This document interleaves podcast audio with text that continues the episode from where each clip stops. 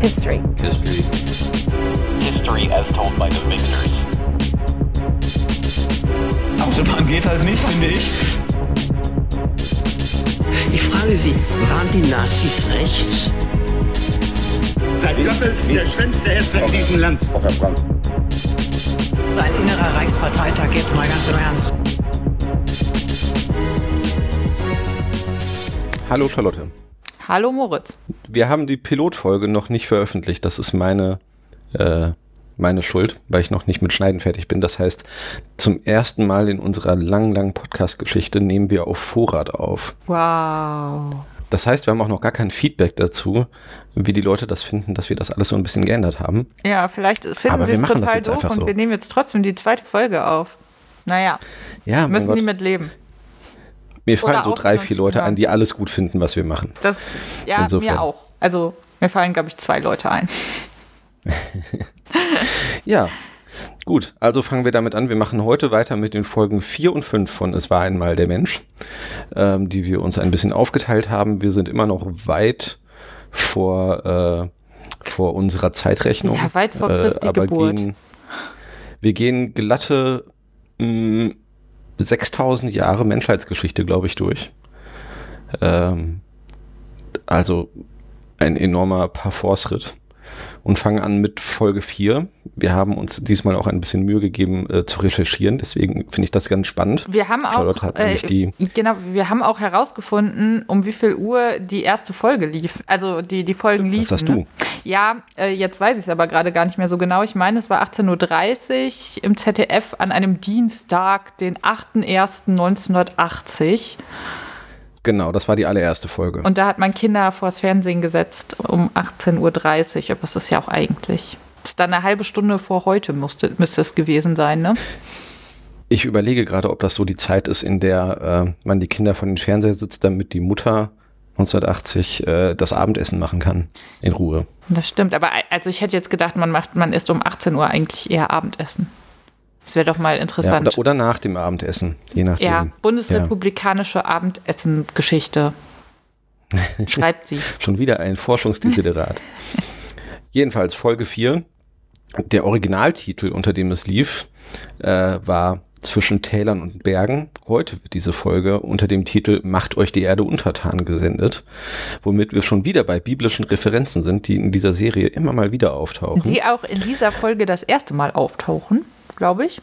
Also vorher, Und zwar mit Wucht. ja, Ja. wo man sich auch ein bisschen fragt, äh, hm, komisch.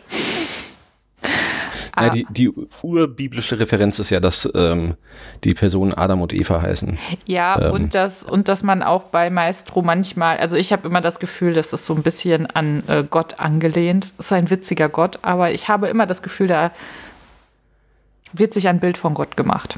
Weil der ist ja auch allwissend eigentlich, der Maestro. Das stimmt. Und er kann durch die Zeit reisen, Genau. offensichtlich. Und er stirbt manchmal und dann steht er wieder auf. Also er ist quasi dreifaltig. Jetzt fehlt nur noch der Geist. Stimmt. Ja, Wahnsinn. Es gibt jedenfalls auch schöne ähm, Zusammenfassungen, Programmzusammenfassungen für Fernsehzeitungen, wenn es sowas noch gibt. Ich weiß nicht, ob die von 1980 sind. Ich glaube, sie sind ein bisschen neuer. Ich glaube, sie sind vom Kinderkanal, den es ja erst seit den 90ern gibt. Ähm, aber die würden wir gerne mit vorlesen, weil die eine gute Zusammenfassung der Folge erstmal geben. Also, Folge 4. Äh, zwischen Tälern und Bergen, beziehungsweise macht euch die Erde untertan. Zusammenfassung 7000 vor Christus.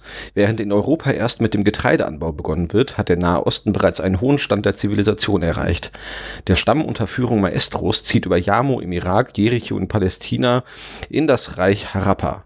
Starke Regenfälle verursachen ungeheure Überschwemmungen und die Arbeit der Bauern wird zunichte gemacht. Die Männer beschließen, Dämme und Kanäle zu errichten. In Stämme geteilt machen sie sich an die Arbeit. Die Ratschläge des Maestro werden als unwichtig abgetan. Nach einigen weiteren Überschwemmungen sehen die Männer jedoch ein, dass sie sich, sollte ihre Arbeit Früchte tragen, den Anweisungen des Maestro beugen müssen. Und es gelingt, die Naturgewalten durch Deichanlagen zu bannen und statt wie bisher Verwüstung bringt der gezähmte Fluss Wohlstand.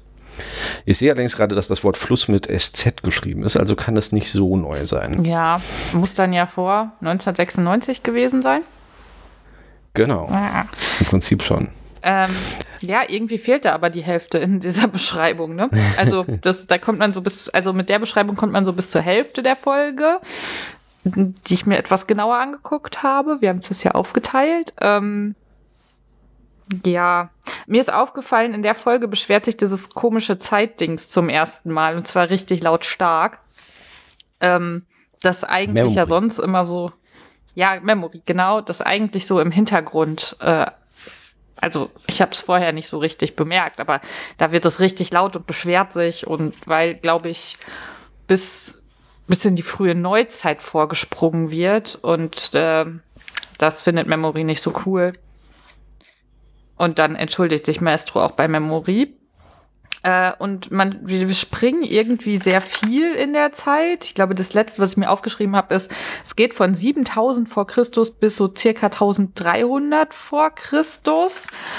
Und los geht's halt irgendwie mit Ackerbau und Viehzucht, wo so dargestellt wird, wie die Leute das eventuell erfunden haben könnten. Also, dass irgendjemand mal aus Versehen ein paar Kirschkerne ins Haus gespuckt hat, die dann vor die Tür gekehrt wurden. Da sind sie dann zu Kirschbäumen gewachsen. Und dadurch haben die dann gecheckt, ah ja, man könnte ja mal Vieh- und Ackerbau betreiben und äh, wie sie die Viehzucht beziehungsweise wie man Nutztiere benutzen kann, ähm, das entdeckt haben. Da wird halt irgendjemand, äh, weil der Ochse durchdreht, weil er von einer Fliege, von einer Biene oder sonst was gestochen wird, also irgendwie aufgescheucht wird. Der wird halt, der flie- fliegt so hinter dem her und gräbt dann so einen Graben und das geht viel schneller als die beiden, die das per Hand tun. Ja. Ja, spannend. das ist, das ist mir auch aufgefallen, so ein merkwürdiges Menschenbild, nachdem alle Erfindungen in der frühen Menschheitsgeschichte durch Zufall entstanden sind. Und sich nicht mal jemand überlegt hat, es wäre doch viel einfacher, wenn wir irgendwie äh, Hilfe beim Pflügen hätten. Oder es Das kommt könnte doch auch jemand anders für uns Genau, machen. oder es kommt halt immer der allwissende Maestro, der den Leuten erzählt, wie es funktioniert. Also so, das hast du ja gerade in der äh, in der Zusammenfassung auch erzählt, dass der halt sagt, so hier, baut mal gescheite Deiche und Flüsse, äh, um das Ganze einzuhegen. Ähm, und ja, Maestro ist auch derjenige, der irgendwo hinläuft. Ich hab's mir, ich hab's nicht so richtig verstanden, wo genau er hinläuft, ob das Jericho ist. Auf jeden Fall äh, wird das Ganze eingeleitet. Während unser Europa noch im Vorgeschichtlichen lebt, sind die anderen natürlich viel besser dran. Was auch irgendwie eine Seite, also so, ich habe mich beim Gucken halt sehr gefragt, also es ist eine sehr eurozentrische Perspektive in dieser Serie und so. Und dann kommt so, ja, wir sind halt voll die Schnarchbacken, aber in Ägypten und Mesopotamien geht schon voll ab. Und ich laufe da jetzt mal hin, weil, keine Ahnung, das äh, besser ist und ich mir das mal da angucken will. Und er wird dann auch auf seinem Weg dahin gezeigt, wo sein Bart halt immer weiter wächst, den er sich irgendwann ums Bein binden muss. Und dann ist er halt da und das Erste, was er halt sagt, ist, also äh, hier ist man unserer Zeit weit voraus. Und dann erzählt er halt irgendwelchen Leuten, die aber da sind, wo er hingelaufen ist, was mich total ver ver verwirrt hat, weil ich so gedacht habe, hä, erzählt er jetzt den Leuten, die da sind, wie es bei ihnen ist? Äh, Also so, irgendwie ist da die, die, die, die Story kaputt. Ähm, sagt er halt, und jetzt kommen wir wieder zu meinem Lieblingsthema bei dieser Serie, wie werden Frauen beschrieben? Er erzählt über die Frauen, die da leben, elegante Frauen. Ich kann euch sagen, die tragen wunderbare Halsketten, sogar Reifen um die Fußknöchel. Und das ist alles, was die Frauen da können. Also sie können schön aussehen. Und ja, dann kommt dieser ganze Teil mit den Aufbruch in die Fremde und wie baut man, äh, wie macht man sich die Erde untertan. Und das wird dann halt über den Flussbau erzählt. Ich habe es mir aufgeschrieben, man hört's rascheln. Ja, dann zeigt er halt irgendwie den Leuten, wie man gescheite Flüsse baut, also wie man, wie man die einhegt, dass alles gut wird. Und dann springen wir irgendwie schon nach Ägypten und das ist das, was im, ähm, ja, in dem, in dem Vorspanntext irgendwie nicht vorkommt. Und das Genau, das, das komplette, eben, ist, äh, im Prinzip ist die Zusammenfassung nur das erste Drittel. Und Ja. Ägypten und auch äh, das, äh, diese ganzen äh, das Bibelgeschichten. Judentum, Ja, so, so vollkommen relevante Dinge wie Weltreligionen, äh, kommen in dieser Zusammenfassung überhaupt nicht vor. nö, Ja. Das ist irgendwie seltsam. Ähm, ja, und dann springen wir halt nach Ägypten und da habe ich mich gefragt, ob das für eine Kinderserie überhaupt so verständlich ist, was sie da erzählen. Weil natürlich geht's los irgendwie mit den Pyramiden und dann sagt er halt, zum Bau der Pyramiden wurden tausende Arbeitskräfte eingesetzt, meistens Sklaven, manchmal Bauern. Aber was Sklaven sind, wird halt überhaupt nicht erzählt. Da wird halt gesagt, ja, das sind Sklaven. Und ich habe mich mal gefragt, so wenn man so sechs oder sieben Jahre alt ist, weiß man denn dann, was ein Sklave ist und was die machen und warum das, also was das für ein Menschenbild ist, was dahinter steckt? Es wird halt null erklärt. Es wird aber sehr brutal gezeigt, wie, die, wie die, mit diesen Sklaven umgegangen worden ist, beziehungsweise mit allen Arbeitern auf dieser Pyramidenbaustelle. Und die werden halt ausgepeitscht.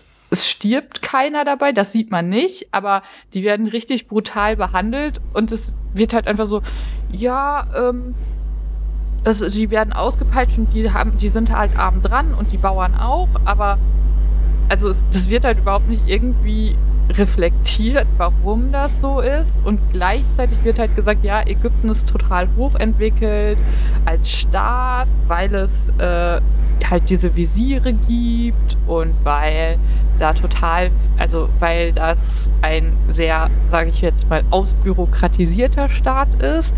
Aber den Bauern geht es halt trotzdem schlecht. Und das ist so alles. Und dann sieht man halt sehr lange, wie irgendwelche Pyramiden gebaut werden.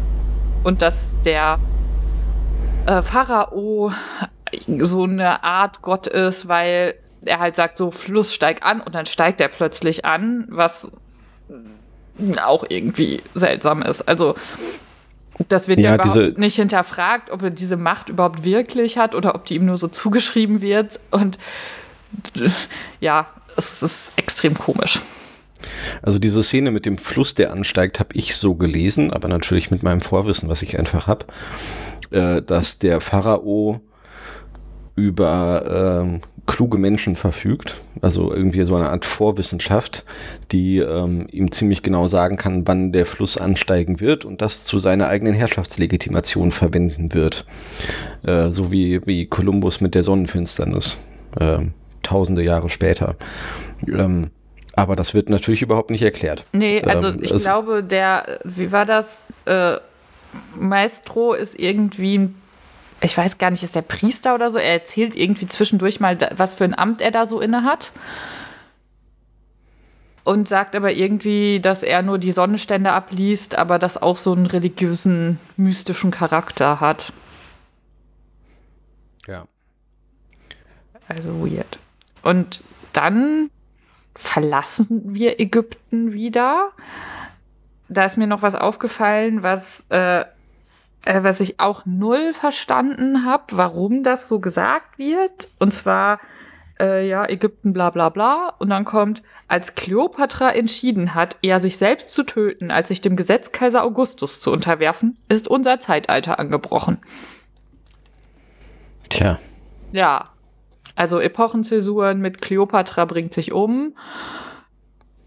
Äh, müsste man, habe ich jetzt meine Hausaufgaben nicht gemacht, müsste man jetzt nochmal recherchieren, wo das herkommt. Aber also es ist irgendwie ziemlich wahllos, finde ich. Abgesehen davon, dass null erklärt wird, wer Kleopatra ist. Also so, ja, das ist ein Pharao und so, bla bla. Und dann sieht man mal ganz kurz Kleopatra und dann kommt, ja, als sie sich entschieden hat, sich umzubringen, ist halt unser Zeitalter angefangen, aber keiner, also man weiß überhaupt nicht, wer Kleopatra ist. Also ich habe es so vermutet, dass damit gemeint ist, als Kleopatra sich umbringt, äh, wechselt der Status des Weltreiches aus Ägypten nach Rom. Aber da fehlt dann doch irgendwie wieder? Griechenland, oder? Also, Ja, das fehlt eh. Da komme ich ja dann auch ein bisschen zu. Ähm, aber also es wechselt dann nach Rom und damit beginnt das europäische Zeitalter. Und das ist natürlich unseres. Ähm, die Frage ist, warum das für Kinder irgendwie relevant sein sollte. das wäre Smalltalk bei der Dinnerparty. Ja, also Epochenzäsuren, überhaupt die Einteilung in Epochen, es interessiert auch kein Kind in dem Falle. Also vor allen Dingen ähm, nicht, wenn man es als so eine Art Regel, als so eine feste, feste Setzung interpretiert. Äh, hat mich auch ein bisschen irritiert. Ähm, auch, dass äh, der Wechsel von Ägypten nach, äh, ähm, nach Palästina mit, mit Moses geht. Weil dann kommen wir jetzt zum, zum dritten und merkwürdigsten Drittel dieser Folge, finde ich. Ja, also die, der Teil der Folge macht halt so eine Abhandlung von Bibelgeschichten, also aus dem Alten Testament. Dann kommt halt auf einmal so, also irgendwie geht's los mit, die Bauern werden schlecht behandelt und dann kommt auf einmal Moses und sagt, lass mein Volk ziehen und der Pharao sagt nein und dann passiert halt das, was wir alle aus der Bibel kennen. Also es kommen die Plagen.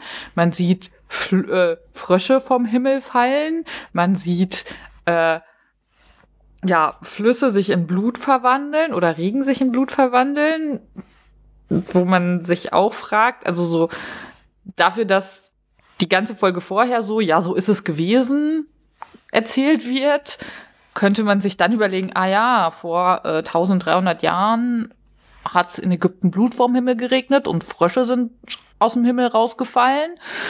Ähm, und dann nennt er diese das Volk Israel ist halt, sind halt die Kinder Israels und dann kommen kurz mal werden die zehn Gebote angeteasert, die kommen aber zum Ende nochmal und dann kommt Josua und dann leitet Maestro ein mit haarsträubenden Geschichten, worauf er sich auf alle Bibelgeschichten bezieht, die jetzt kommen, wo man sich ja fragen kann, ist das haarsträubend gemeint? So, ja, das ist nicht so ganz ernst gemeint, was wir euch jetzt erzählen? Oder, boah, das ist wirklich passiert und es ist total haarsträubend, dass es passiert ist. Also, da wird dann irgendwie die Geschichte von Samson und Delilah äh, erzählt und wieder mein Lieblingspart bei der Serie. Ähm, beim äh, Kampf David gegen Goliath leitet Maestro das ein, indem er wieder eine dieser Frauenfiguren, die in dem Fall, glaube ich, wieder so eine Eva ist, äh, sich neben sich stellt und dann sagt, wer diesen Fleischklops Goliath besiegt, kriegt die Hand meiner Tochter. Hat jemand Interesse? also man denkt so, ja, und dann kommt halt dieses Kind, das immer von Oliver Rohrbeck gesprochen wird, und so, ja, ich. Und wo man so denkt so, äh, wie eklig ist das denn? Also so, das ist halt so maximal zwölfjähriges Kind irgendwie mit so einer Frau, die, keine Ahnung, schätzungsweise für so eine Comicfigur Mitte 20 sein könnte. Und dann denkst du so, äh, äh, i? Mm, Dann zeigen, also dann obviously besiegt David Goliath. Man sieht dann aber nicht, wie äh, der die Tochter von Maestro bekommt.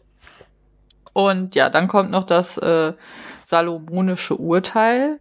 Und das war's dann irgendwie auch schon. Und da, also da fragt man sich so, ähm, warum machen die das? Ich habe, äh, ich wollte herausfinden, ob das, äh, ob das sprachlich nur in der deutschen Version so ist, dass das so als gesetzt ähm, vorausgesetzt, also dass das so als, dass die Wahrheit, die wir euch hier erzählen, ähm, dargestellt wird. Äh, leider habe ich die französische Tonspur nicht gefunden und ich bin mir auch nicht sicher, ob ich es hingekriegt hätte, mit meinen sehr basalen Französischkenntnissen herauszufinden, ob die das wirklich, ob das da in, im Skript auch so gelaufen ist. Also es ist eine verwirrende Folge und ich weiß ehrlich gesagt auch gar nicht mehr, was der Ausblick auf die nächste ist. Sie sagt, glaube ich, nur, schaltet auch wieder ein, weil es ist immer noch voll spannend, was jetzt noch so kommt.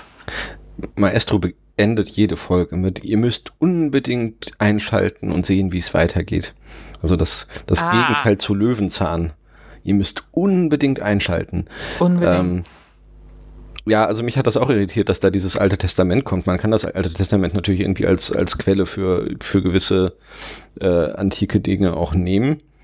Ähm, aber es wird ja überhaupt nicht irgendwie so markiert. Ich könnte mir jetzt vorstellen, dass man 1980 davon ausgegangen ist, dass die Leute, die das gucken, alle mit der Bibel schon irgendwie vertraut sind. Wenn sie irgendwie in, der, in die Grundschule gehen. Ähm, wir kennen die Geschichten ja auch alle äh, als, als gute, gute christlich erzogene Kinder. Menschen. Aber ähm, ja, also die, die werden halt einfach so schnell mit abgehandelt, diese eindeutigen Sagen Ja, im Prinzip. und ich mit find das den, auch- mit den Posaunen um Jericho und überhaupt. Ja, ich finde es auch irgendwie schwierig. Also es wird halt irgendwie so als gesetzt. Also ich meine, das ist, macht die ganze Serie, aber gerade da finde ich es irgendwie schwierig, sozusagen. Ja, das ist jetzt so passiert. Ja. Ähm, hat, hat mich auch sehr irritiert. Dieses, äh, die Folge endet übrigens vor dem, ihr müsst unbedingt einschalten, damit äh, mit einem Blick auf den Tempel Ah ja, und stimmt. der, äh, der, Und der Klagemauer, Vorerzählung, ne? die Menschen hören von einem einzigen Gott und seinen Geboten. Also wird immerhin äh, die, die Idee von, von einer monotheistischen Religion mal kurz eingeführt. Warum Ja. die irgendwie relevant ist, wird natürlich nicht erklärt. Ja, und warum, Ähm. also, und dass das, was wir gerade gesehen haben, alles schon Grundlage dieser ein, dieser monotheistischen Religion ist. Also, das hätte man ja relativ einfach machen können. ist irgendwie seltsam. Und, ähm, genau, was mir, was mir auch aufgefallen ist, aber das ist vermutlich dem Produktionsjahr geschuldet. Diese, es gibt ja immer so kurze Einschnitte in, ähm, wo die einfach eine Kamera hingestellt haben und gezeigt haben, wie es heute aussieht. Hm.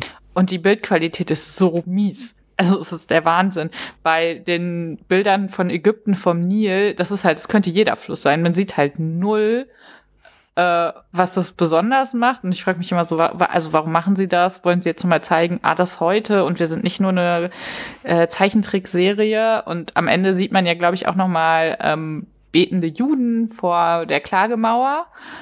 Auch null kontextualisiert. Also man sagt so zwischendurch, ja, das ist der Tempel, aber der steht ja gar nicht mehr. Und dann stehen die da vor der Klagemauer. Ich glaube, es wird noch nicht mal gesagt, wo das ist. Also es ist so, hä? Äh, komisch. Das mit der Qualität ist mir auch aufgefallen und mein Erzähl, mein Erkläransatz dafür wäre, bei diesen Realfilmen, die immer mal wieder auftauchen, haben die sich einfach in ihren Fernseharchiven bedient. Ähm, und da wurde natürlich auch nur für so diese kleinen, kleinen Röhrenfernseher quasi gefilmt, während die äh, Zeichnungen, die Zeichentrickdinger, ähm, quasi ja für, für die Blu-rays remastered wurden. Das heißt, die sind in einer halbwegs ordentlichen Auflösung da, aber die Fernsehbilder sind halt einfach damals in, keine Ahnung, dieser miserablen Auflösung, die man halt früher hatte, ähm, gefilmt worden. Und deswegen kann man da auch nicht viel besser machen dran. Das war mein Erklärungsansatz. Aber mir fällt es auch jedes Mal auf, wenn die da sind, ähm, sind auch einfach tatsächlich nicht gut gefilmt. Es wirkt so ein bisschen, als hätten sie irgendwie mit einem Videorekorder vor der Nachrichtensendung gesessen und immer gesehen, ah, jetzt kommt der Nil, schnell auf Aufnahme drücken. Ja, und also ich frage mich auch, was das überhaupt soll. Also, eigentlich braucht es das nicht.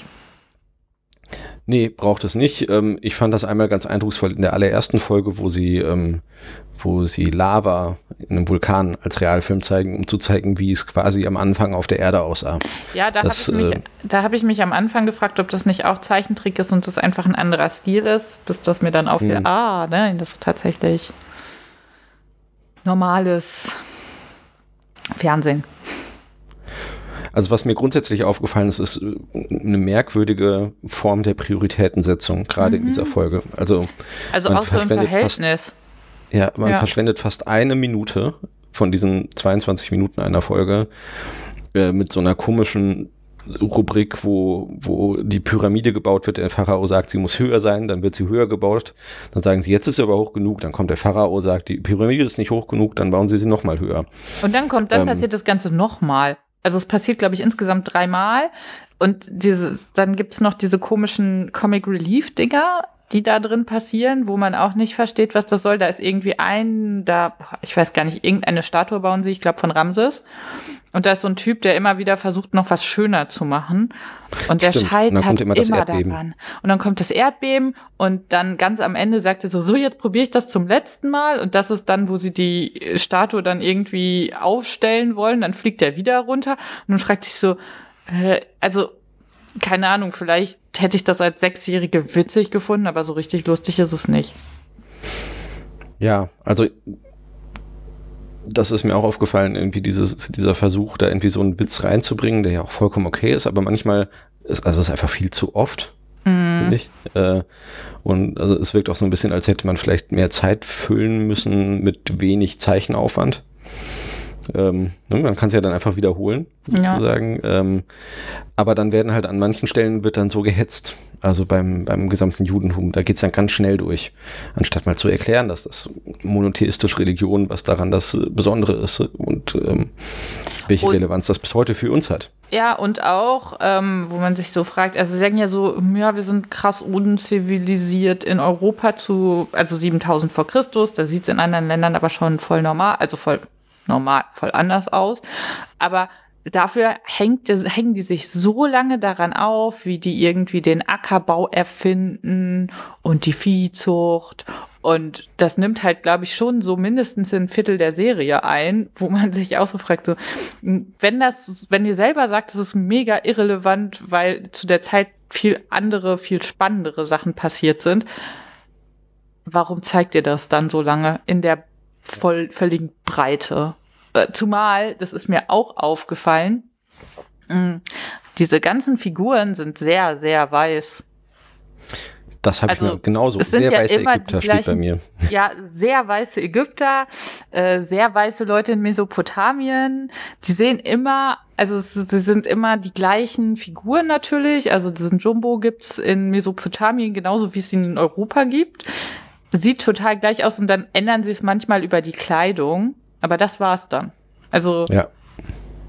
irgendwie Der sehr einzige, der stereotyp. davon abweicht eigentlich, äh, habe ich mir auch extra notiert, ist äh, bei der Szene, wo in Ägypten die Steuereintreiber bei einem, äh, bei einem Bauern die Steuern eintreiben äh, und der Bauer hat nicht genug oder versucht irgendwie zu betuppen, das weiß ich gerade gar nicht genau, äh, gibt es, hat der Steuereintreiber einen äh, schwarzen Menschen dabei, der dann die Peitsche rausholt und nach heutigen Maßstäben, äh, die wir jetzt zum Glück anlegen können, ist dieser Peitscher dermaßen rassistisch gemalt. Also er ist einfach wirklich komplett, äh, komplett schwarz, komplette Körper bis auf die äh, riesigen Augen und die unglaublich schwülstigen roten Lippen und ähm, kann auch nicht mehr als laufen und peitschen.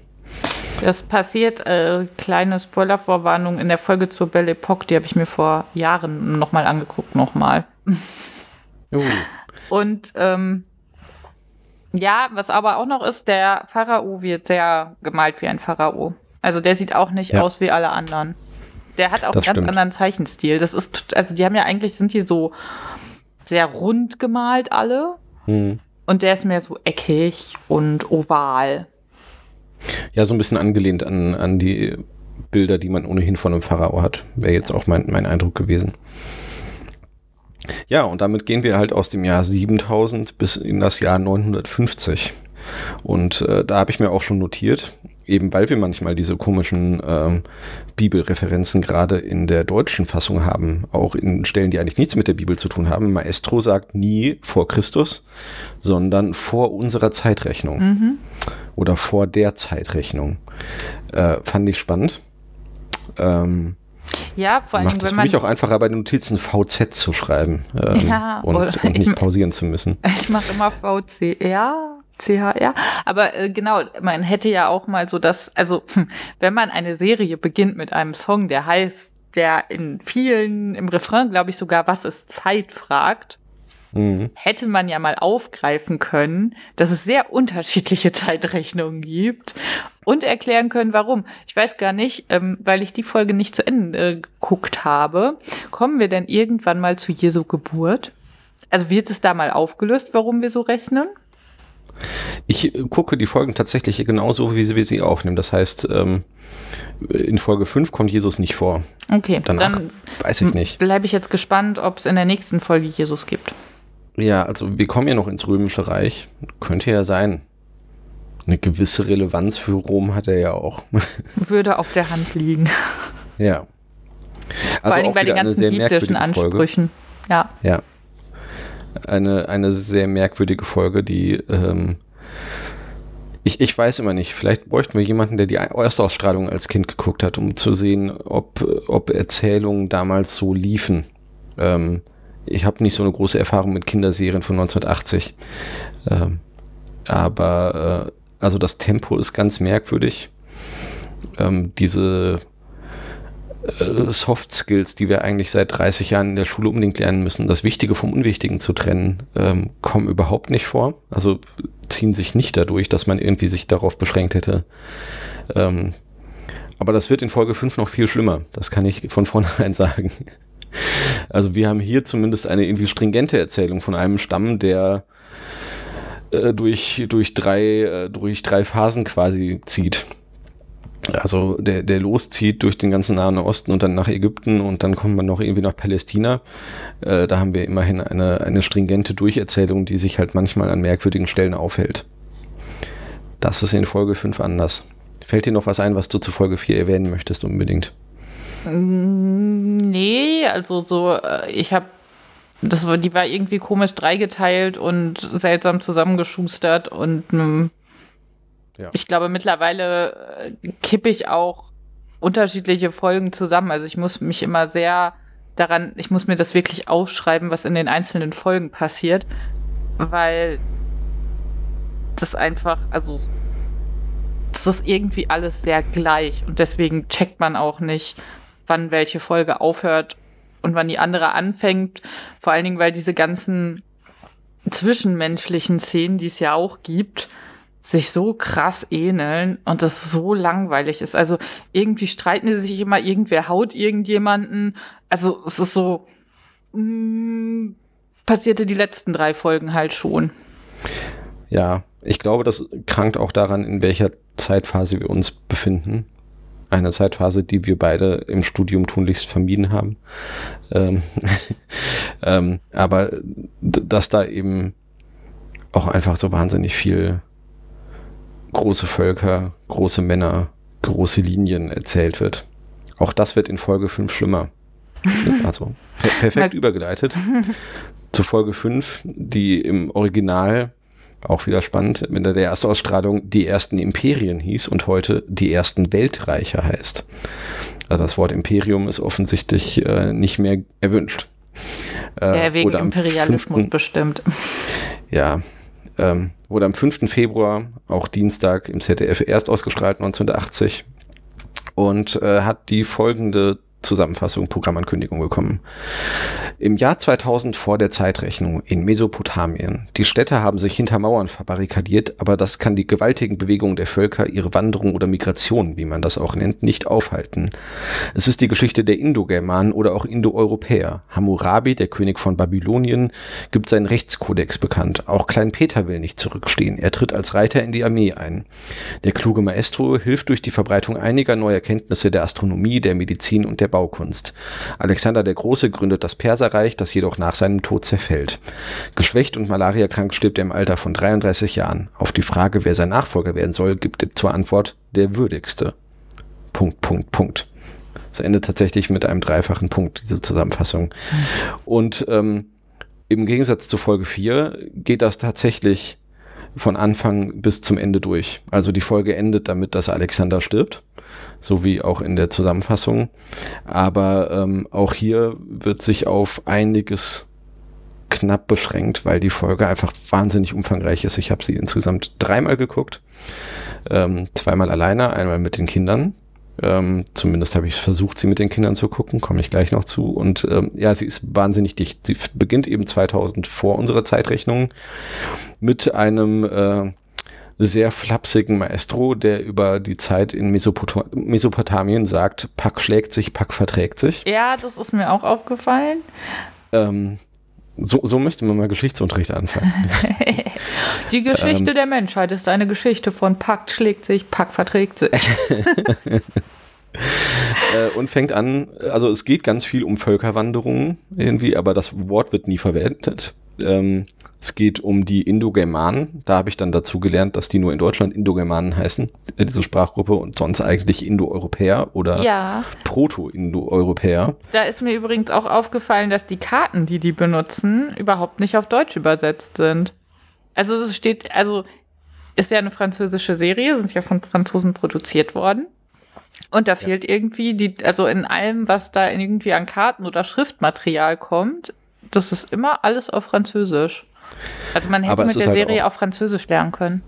Ja. Schriftlich. Äh, Es ist eine Karte von Europa, die da eingeblendet wird mit äh, fünf Volksstämmen und ich musste pausieren, um die alle lesen zu können. Also es ist auch nicht so, als würde irgendjemand darauf achten, dass man das Ja, tatsächlich irgendwie aufnehmen nicht, kann. Steht nicht irgendwo auch Aria da drin? Also Arion oder so? Ich meine, Ja. ich hätte es Ja, gelesen. im, im Iran. Das ist Ja. auch so linguistisch, äh, kann man das schon machen. ja, es ist halt, es ist, man sitzt dann nur nicht so, oh, okay, okay, Ja. okay. Vielleicht haben sie sich in dieser Karte entschlossen, dass sie Karten nicht übersetzen, weil sie da keine Lust drauf hatten. Das wäre bestimmt auch lustig gewesen, so Anrufe beim ZDF, weil äh, eine Kinderserie Aria in den Iran verfrachtet und man muss dann allen Leuten erklären, warum das so ist. Ja. Und dann geht es eben äh, zeitlich ganz schnell. Es geht zu Hammurabi, wird er dort genannt, heute eigentlich meistens Hammurapi genannt, und um seinen Rechtskodex. Und ähm, das ist auch eine Erfahrung, die ich schon oft gemacht habe und die auch die äh, Befüller von äh, Panorama-Seiten in Tageszeitungen, glaube ich, oft kennen. Ähm, witzige Gesetze, in Anführungszeichen, ziehen immer. Äh, also dieser Rechtskodex wird kurz erklärt äh, dass es drei Gesellschaftsschichten gibt, die werden da genannt äh, als, äh, als drei Sorten Mensch, Sklave, habe nichts und eigentlicher Mensch. Äh, heutzutage wird das eigentlich eher so übersetzt in freie, halbfreie und Sklaven. Also habe nichts wird mit halbfrei gleichgesetzt. Und dann gibt es halt so eine kurze Phase dazu, äh, wie dieser Kodex Hammurabi ähm, äh, mit verschiedenen Dingen umgeht. Wenn der Sklave ungehorsam ist, wird ihm die Zunge abgeschnitten. Äh, man kann seine Schulden mit seiner Frau bezahlen. Und äh, grundsätzlich alle, die sich irgendwie ähm, im Eherecht problematisch benehmen, werden ins Wasser geschmissen, also in den Fluss. Das wird ja auch gezeigt, wie die Frau einfach so sehr flapsig in den Fluss geworfen wird. Genau, also ich habe mir den Kodex dann tatsächlich auch ne, ein bisschen durchgelesen. Es gibt zwei Arten von in den Fluss werfen. Einmal in den Fluss werfen als Test, ob man irgendwie äh, äh, problematisch ist. Wenn man dann ähm, wenn man dann ertrinkt, war man schuldig und wenn man nicht ertrinkt, dann ist man unschuldig gewesen. Das kommt mir Ähm, irgendwie bekannt vor. Ja, ich kenne das auch, glaube ich, aus irgendeinem britischen Film. Äh, Aber ist es nicht auch bei den, Kokosnüssen. äh, bei der, ist das nicht auch die Wasserprobe gewesen bei, den Heck bei der Genau. Hexenverfolgung? Also Ja, ja. interessant. Wasserprobe gibt schon länger, als ich gedacht hatte. Ja, aber es gibt es natürlich auch als, als Hinrichtungsmethode quasi zum, zum Ertrinken. Ähm, das war der erste Punkt, an dem meine Kinder Spaß hatten an dieser Folge, weil sie da, das nicht, ähm, nicht erfasst haben, zum Glück, als was es ist, sondern es einfach witzig fanden, dass Menschen ins Wasser geworfen werden. Das ist ja auch vollkommen okay so. Ähm, also damit hält sich die Folge relativ lange auf, finde ich, damit zu erklären, wie dieser Rechtskodex äh, funktioniert. Ähm, vielleicht sogar ein bisschen zu lang, weil nach allem, was ich jetzt gelesen habe, der überhaupt keinen großen Einfluss auf spätere Rechts, äh, Rechtsgrundsätze und Rechtssysteme hatte. Das ist einfach nur, der ist sehr alt und sehr gut erhalten. Und deswegen, daraus zieht er seine Relevanz. Äh, Also man kann, der ist einfach komplett erhalten, was für sein Ja. Alter relativ beeindruckend ist. Ich gehe sonst morgen mal irgendwie und schmeiße wahllos Frauen in den Reihen und sag so, Ja, das ist Tradition. beruf dich auf babylonisches Recht. Genau. Es ist ähm, besser als Reichsbürger zu sein. Dann ähm, gehen wir wieder in die Bibel. Unter Abraham verlassen die Hebräer, so drücken sie es aus, äh, ihre Heimat, um sich nach Kanaan zu begeben. Das ist einfach direkt aus äh, Genesis übernommen. Äh, und dann wechseln wir wieder nach, nach Ägypten und Ramses erobert Palästina. Also wir überschneiden uns quasi wieder mit Folge 4 eigentlich, ähm, dass Ägypten seine größte Ausdehnung erreicht. Ähm, und äh, dann wieder, ähm, wieder zusammenbricht später. Äh, dann kommt eine definitiv mittlerweile überholte Forschungsansicht, nämlich die Dora, äh, die, ähm, die Griechenland eroben, erobern. Das wird ganz galant ausgedrückt mit den Doran sagt man die Verbreitung des Eisens nach. Tatsächlich äh, ist das, zeigt das den Ansatz, den, die damalige Überzeugung, dass die Dora schon Waffen aus Eisen herstellen konnten, während alle anderen noch Waffen aus Bronzelegierung hatten. Äh, und das Eisen war überlegen und damit haben die ganz, äh, ganz Griechenland erobert und alle da unterdrückt. Äh, so Mitte der 70er hat das angefangen zu sagen, dass das Quatsch ist. Äh, dass das sich einfach durch archäologische Funde so überhaupt nicht belegen lässt. Äh, das steht aber offensichtlich, nach dem, was ich jetzt gelesen habe, bis heute teilweise noch in Schulbüchern. Also kann ich es Ihnen nicht zum Vorwurf machen, dass es 1980 noch in einer Serie vorkam. Ähm, Ja, ich, ich erinnere mich jetzt auch, dass in Folge 4 gibt es irgendwie so, dass die, ähm, also wo das Ganze kommt mit dem, die in Mesopotamien sind alle viel hochentwickelter als wir. Da sagen die auch, ja, die können halt schon Waffen schmieden, aber nur aus Bronze. Genau. Also da greifen sie sich dann nochmal auf. Ja, Und ähm, also das übernehmen sie da so und das ist heute auf jeden Fall äh, überholt. Und dann gehen wir einfach die ganze Zeit Herrscher nach, äh, Assyrerkönige, babylonische Herrscher, die mal klug, mal blutrünstig dargestellt werden und die alle nacheinander jetzt durchzugehen, glaube ich, niemanden interessiert. Es ist einfach unheimlich mich- viel. Das erinnert mich irgendwie an meine Mittelalter-Klausur, Einführung ins Mittelalter, wo ich alle Könige und Kaiser auswendig lernen musste in der richtigen Abfolge und das jetzt wieder vergessen habe, denn es ist absolut kein Wissen, was man in irgendeiner Art und Weise anwenden kann. Ja. Außer bei Dinnerpartys. Das, diese Serie ist dafür gemacht, dass Kinder auf Dinnerpartys lustige Funfacts erzählen können. Und dann kommen auch noch ein paar Sagen dazu mit Magiern und so weiter, die äh, sich für irgendjemanden ausgeben. Das habe ich auch nicht so Wird das, richtig gut wird, verstanden. wird das auch wieder so als so ist es gewesen geframed? Ja, eindeutig. Und dann äh, kommen wir zu äh, Dareios, dem äh, dort ausgedrückt König der Könige, äh, in, in ähm, der, der sein Weltreich begründet, äh, versucht zu begründen. Und ähm, da, ist ein Zitat, was ich im Wortlaut aufschreiben musste, weil ich es auch schon wieder so befremdlich fand.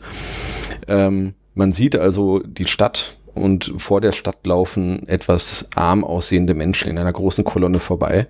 Und Maestro erzählt dazu aus dem Off, den Menschen geht es nicht schlecht und dem Staat geht es gut. Hier ziehen die Steuereinnahmen vorbei. 500 Knaben aus Babylon, die Eunuchen werden sollen, 400 Maulesel und 100.000 Schafe. ähm, es wird nicht erklärt, was Eunuchen sind. Das Äh, ist gut für eine. Kinderserie. Ja, aber ähm, ich überlege immer, ob das äh, un, also einfach so unbekümmert ist oder ob das zynisch ist, ein bisschen oder was Ich auch immer. Aber mich- es wird halt so nebenbei gesagt. Dem Staat Ja. geht es gut. Und ich erinnere mich irgendwie daran, dass ich als Kind so, wenn ich Worte nicht verstanden habe, die einfach so benutzt habe. Also so, hihi, das ist ein witziges Wort, das ich gelernt habe. Ich weiß nicht, was es heißt und ich benutze es jetzt einfach mal. Ich glaube, damit kann man total Leute ausfreaken, warum Kinder sowas wissen. Ja. Ich erinnere mich auch, dass ich mal ein, ich glaube, zu dem Zeitpunkt vierjähriges Kind getroffen habe, das die ganze Zeit von der Hiroshima-Bombe sprach. Und ich mich. mich fragte, woher es das denn wüsste, bis das dann herauskam, dass dieses Kind äh, eine Doku über Dinosaurier geguckt hatte, die ausgelöscht worden sind und dann irgendwie in der Doku gesagt wurde, das ist die so und so vielfache Sprengkraft der Hiroshima-Bombe und das Kind, glaube ich, das Wort einfach lustig fand und die ganze Zeit Hiroshima-Bombe sagte und alle anwesenden Erwachsenen leicht befremdet äh, dieses Kind anguckten und sich fragten, warum es die ganze Zeit Hiroshima-Bombe sagt. Und ich glaube, so passiert sowas und äh, ich kann mir vorstellen, dass sehr viele Kinder nach dem Genuss dieser Serie über Eunuchen sprechen und nicht wissen, was es ist. Ja. Ähm, auch ein Thema, in das ich mich dann das erste Mal ein bisschen eingelesen habe und ugh, ähm, eine dieser Sachen, die wir zum Glück nach aktuellem Kenntnisstand weltweit weitgehend überwunden haben. Ist ja auch mal schön. Ja. Ähm, ja.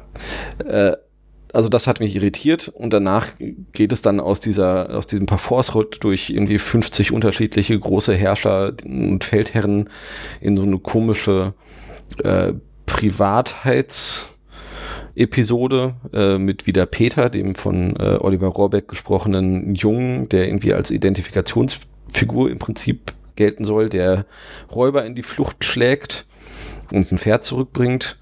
Ähm, was nichts irgendwie mit der großen Weltgeschichte zu tun hat. Dann bekommt er Fieber.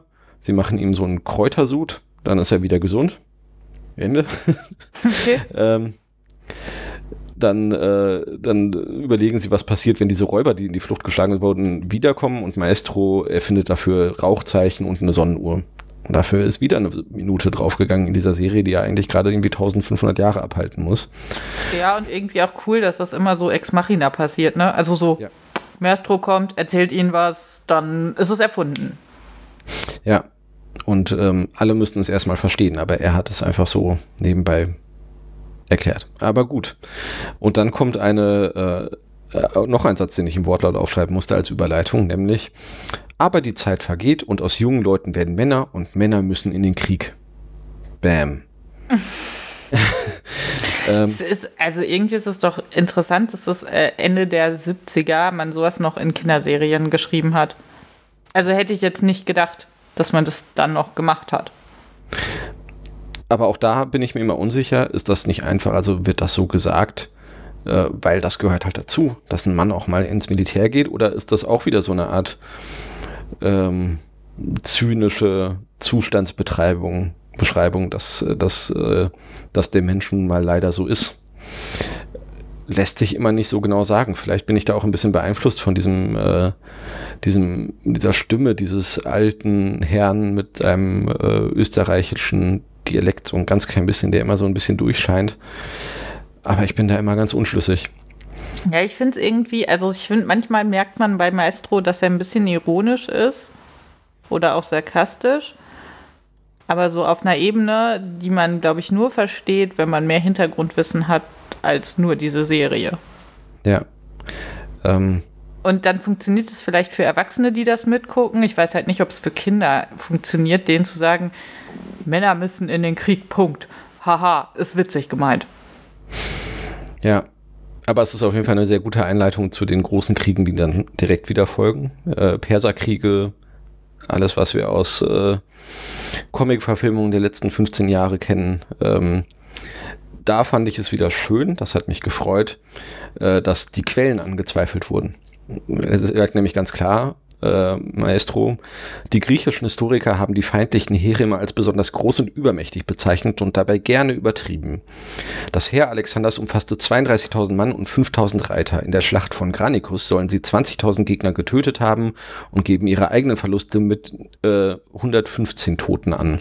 Und dann sieht man, wie zwei dieser Soldaten aus dem Heer Alexanders sich treffen und der eine zum anderen sagt, na, ob uns das einer glaubt, das fand ich schön. Also Ja. da wird das erste Mal quasi die Überlieferung ein bisschen distanziert behandelt und gesagt, wir können das nicht alles glauben, was die da sagen. Das hat mich sehr gefreut. Ähm, und das äh, ist eigentlich, glaube ich, das erste Mal in diesen ersten fünf Folgen, dass diese Serie das erfüllt, was ich in meiner nostalgischen Rückschau von dieser Serie erwartet habe. Weil ich äh, an diese Serie drangegangen bin, bevor ich angefangen habe, sie wieder zu gucken, dass die ganz großartig ist. Und bisher ist sie das einfach nicht. ähm, kann man einfach so sagen, die ersten fünf Folgen lassen mich weitgehend fassungslos zurück. Aber es ist halt auch der Anfang des Konzeptes und eine Zeit, die äh, schwer zu erzählen ist wahrscheinlich, gerade für Kinder. Ähm, aber da, das fand ich das erste Mal so einen starken Moment, zu sagen, wir haben diese Überlieferung und das ist was Wichtiges, aber wir können denen nicht einfach glauben. Gut. Und äh, dann geht es weiter, habe ich mich gefragt. Wir sind dann im Jahr 333 vor unserer Zeitrechnung. Und Maestro sagt 333 bei Issos große Keilerei. Und ich frage mich, warum sagt er das Große dazu? Also diesen, diesen Merksatz kennt, glaube ich, jeder, selbst die Leute, die kein, kein Latein mehr in Wobei- der Schule hatten. Gibt es den auch auf Französisch? Das ist eine sehr gute Frage. Aber warum packt er da dieses Große rein? Das macht, macht das Versmaß kaputt. Ähm, ich habe es mal gegoogelt. Es gibt 300 Treffer bei Google für diesen Spruch mit einem Große da drin. Was ja im Prinzip heißt, es gibt es nicht. Wenn es nur 300 Google-Treffer gibt. Das habe ich nicht verstanden, warum er das macht. Ich weiß auch nicht, kenne mich jetzt mit der Schlacht bei Issos nicht so aus, aber dieses, die Schlacht wurde verloren, weil sich die siegreich geglaubten voreilig um ihre Kriegsbeute gekümmert haben, habe ich nicht verstanden. Ist nicht mein, äh, nicht mein Wissen um diese Schlacht, dass das so wäre. Aber mal eine andere Frage. Ist Rom, weil ich gerade die ganzen lustigen Merksätze durchgehe, kommt Rom zwischendurch mal vor? Weil das, also, Nein, bisher nicht. weil da dann, laufen dann, wir springt, parallel. dann springt es ja wieder total, ne? Genau. Da, ähm, da kommen wir dann als nächstes zu.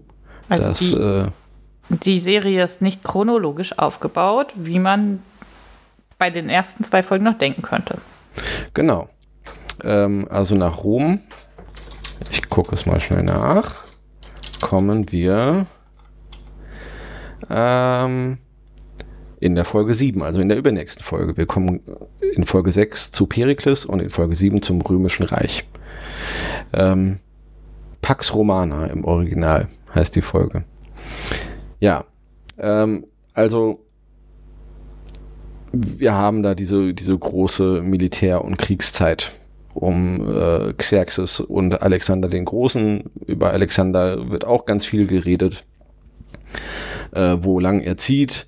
Und ähm, auch da gibt es wieder so eine gewisse äh, Metaebene, weil Maestro dann sagt, die Geschichtsschreibung erkennt an Alexander auch die Kehrseite der Medaille und zeigt dann so seinen, seinen Hochmut und äh, dass er mit der Macht nicht klarkommt und so weiter und eben dann, dass er mit 33 Jahren stirbt. Und ähm, das fand ich dann auch ganz schön, wie Maestro das erzählt, dass, äh, dass er quasi vor, bevor er stirbt, gefragt wird, wer sein Nachfolger werden soll. Und Alexander sagt, der würdigste. Und Maestro sagt dazu, und man kann sich ja vorstellen, was da los war. So viele Würdige hat man auf einem Haufen selten gesehen. Mhm. Das, das fand ich schön. Das, äh, das, äh, das, bringt mich dazu zu glauben, dass diese Geschichten mit dem Krieg und so, äh, die wir gerade hatten, doch so ein gewisser äh, zweifelnder Zynismus an der Natur des Menschen ist. ähm, und dass Maestro eigentlich äh, ein ein moderner Friedensbewegter ist. Der sieht ja auch so aus. Das stimmt. Also, keine Ahnung. Der hätte auch in den 80ern in Brockdorf gegen AKWs demonstrieren können. ja, aber er erfindet Sonnenuhren und, äh, und begradigt Flüsse, aber eine Schere für seinen Bart kann er nicht erfinden. Das ist ja schon auch irgendwie befremdlich. Er ist vielleicht Lifestyle bei ihm. Er ja. will so aussehen. Vielleicht ist er auch, also vielleicht ist er einfach ein zu früh geborener Hippie. Könnte mir also er wirkt so ein bisschen so. Ja. Ähm, also, wie gesagt, ich habe die Folge dreimal gesehen und außer meinen Notizen weiß ich immer noch nicht so richtig, worum es geht. Es gibt da kein ganz klares, äh, ganz klares Motiv. Es gibt nicht so eine Dreiteilung, sondern es wird einfach durch, durchgeprügelt, was sonst noch passiert ist in den ersten weltreichen Schrägstrichen. Harter Frontalunterricht.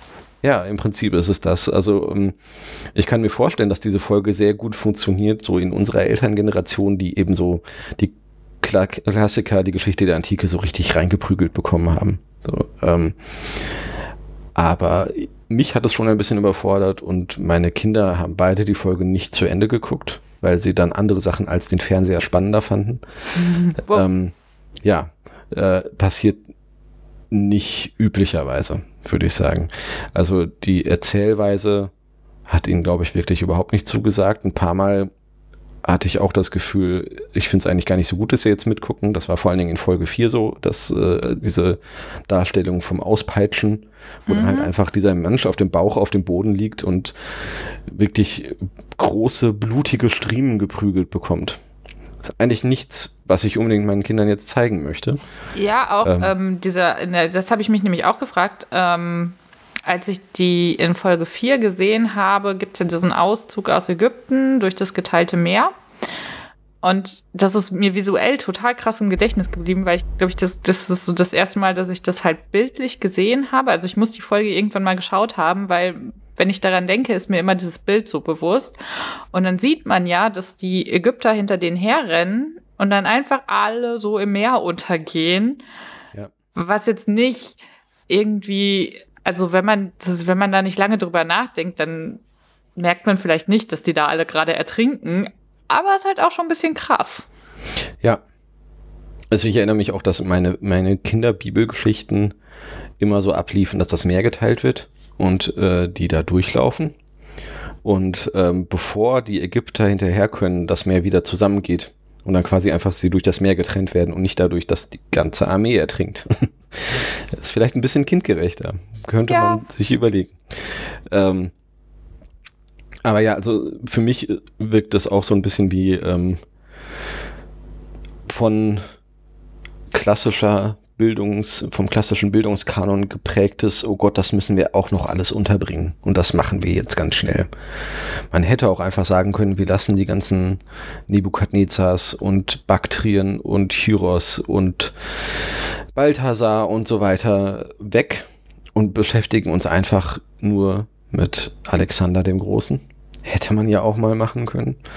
Ähm, aber das hat offensichtlich nicht ausgereicht und deswegen Man hat hätte Alexander sich einfach, auch einfach mal gar nicht mit den großen Männern beschäftigen müssen.